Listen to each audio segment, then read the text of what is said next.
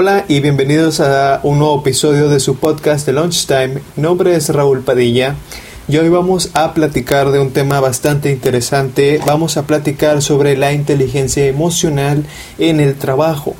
Quería comentarte que para este tema pues sí nos tomó alrededor de unas 10 horas de investigación, por lo cual este tema tiene mucha tela de dónde cortar. Así que vamos a hacer una división de dos episodios, siendo este el primero enfocados hacia la inteligencia emocional personal en el trabajo y el segundo lo vamos a ir aterrizando hacia la parte del entorno laboral como la inteligencia emocional en las empresas o en los equipos. Dicho esto, y al igual que en otros episodios, me gustaría empezar a plantearnos en nuestras mentes el escenario siguiente. Imagínate que ya es viernes, por fin lo lograste y terminaste esa semana tan larga y que ya tienes tiempo para ti. Conforme avance tu fin de semana, pues mantienes tu mente enfocada en tus tareas personales, en tus planes.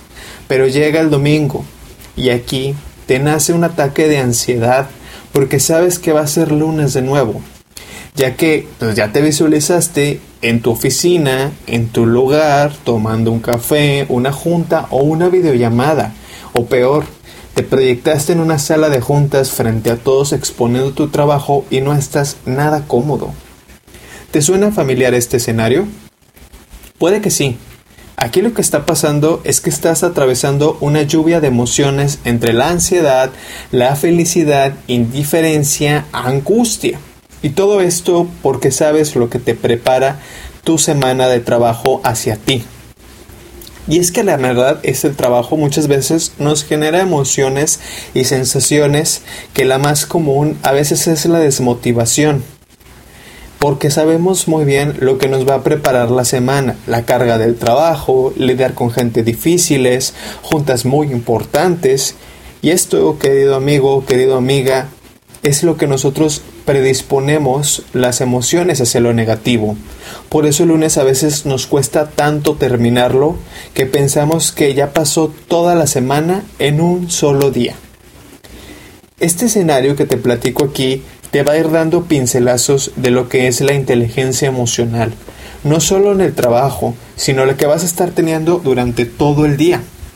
Aquí es necesario entender que tanto tú como yo y todos pasamos una serie de montañas rusas de emociones, desde que nos levantamos, cuál es el mood que traemos, cómo estás desayunando, si lo que te gusta es algo, pues que te gusta comer, si algo no te gusta comer, también influye mucho en tu ánimo, la ropa que te estás poniendo, si te sientes cómodo, si algo no te gusta, incluso también eh, pues te puedes subir a tu carro y en el mismo vehículo suena en la radio o en tu playlist una canción que te llena de energía. Cada uno de estos momentos estás actuando a través de tus emociones. Técnicamente, cada acción que tú realices está basada en cómo percibes tu emoción. Reconoces que te va gustando, que te provoca incómodo o desgusto.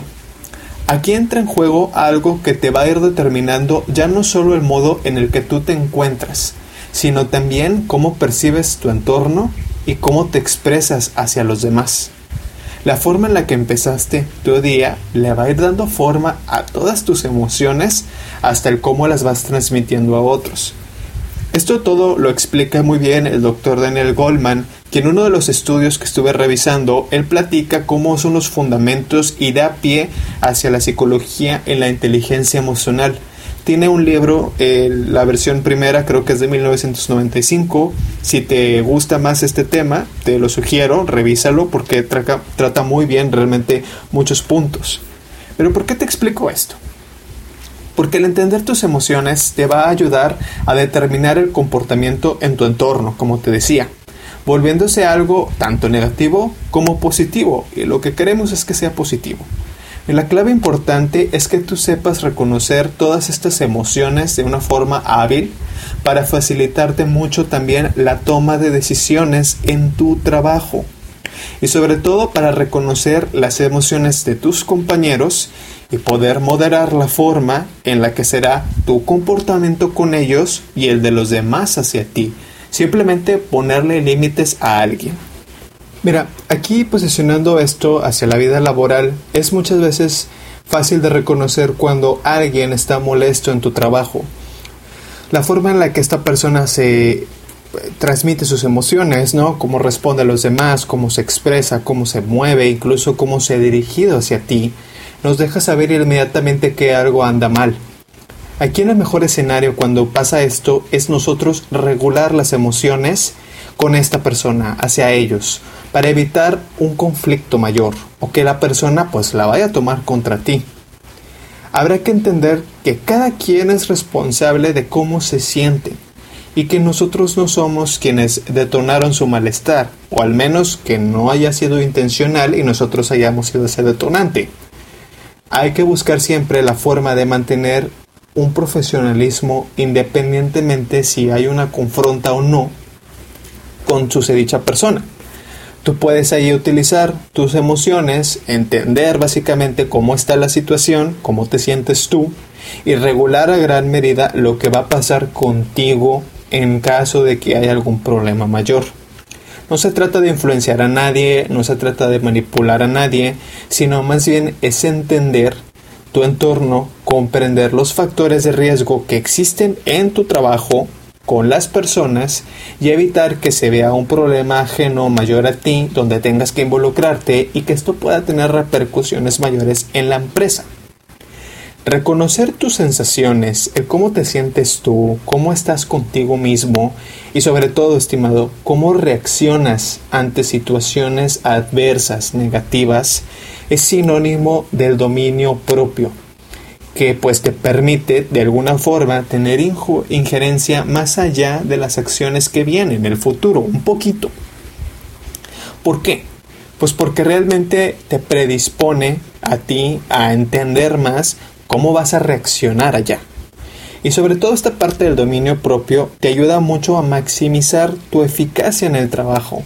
Es más fácil, por ejemplo, con tu trabajo, cuando generas ese magnetismo porque traes una actitud correcta también mejoras mucho la comunicación que, se va con los demás, la percepción de tus acciones cambia, no se nota como alguien que está enojado, como alguien que está molesto, sino que lo haces de una forma más, más sencilla, más orgánica.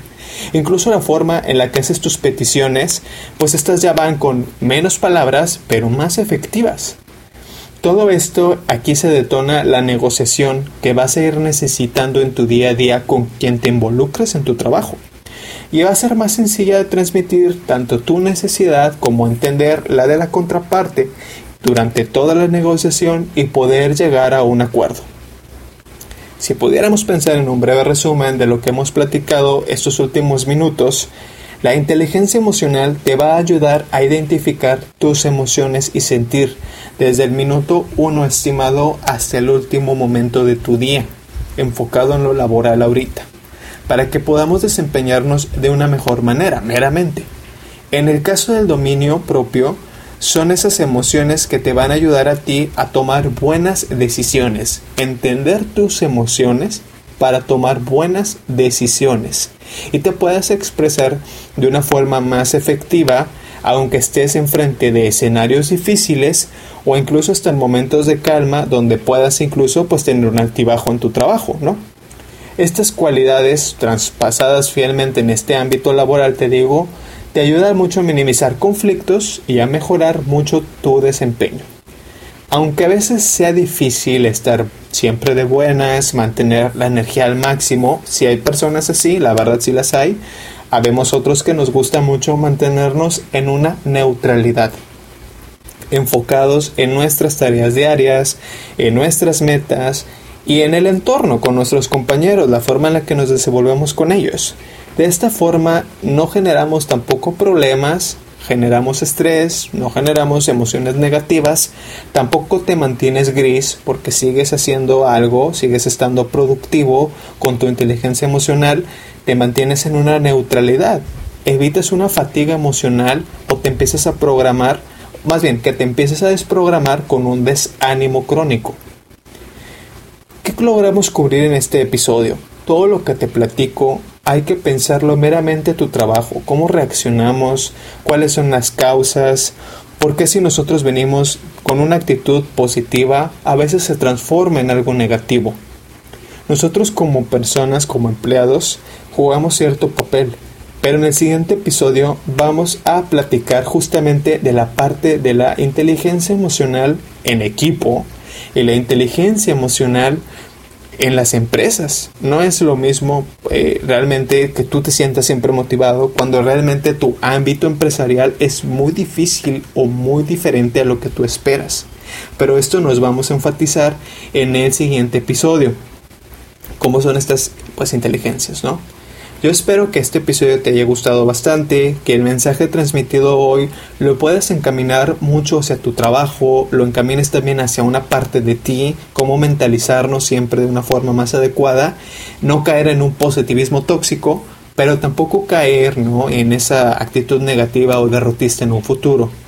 Entender nuestras emociones es clave, señores, para entender, establecer un plan y salir adelante. Síguenos en el Instagram de longtime.podcast. Nosotros nos escuchamos en la parte 2 esta semanita. Y pues bueno, seguimos en contacto. Cuídense mucho. Gracias.